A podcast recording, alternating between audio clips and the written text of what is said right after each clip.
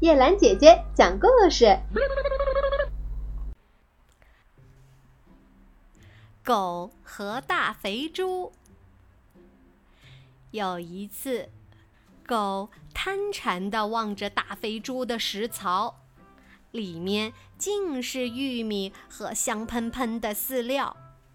它很羡慕猪总是吃这么丰盛的食物。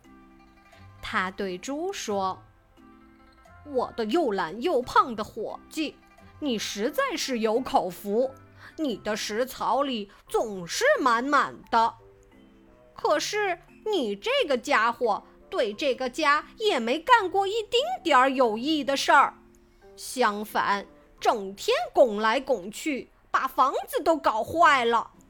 像我这样的可怜虫，却要不分白天黑夜地守护着房子、院子和我们的主人，偶尔才能得到一块扔来的光光的骨头啃啃。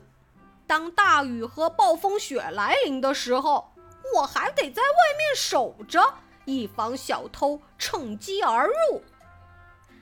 大肥猪听完了以后，深深地吸了一口气，说：“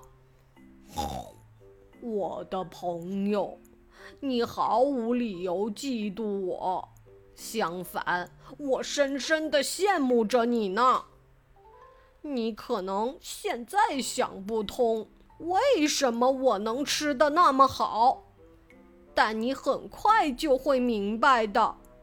不用很久，你就能舔食到我的血了。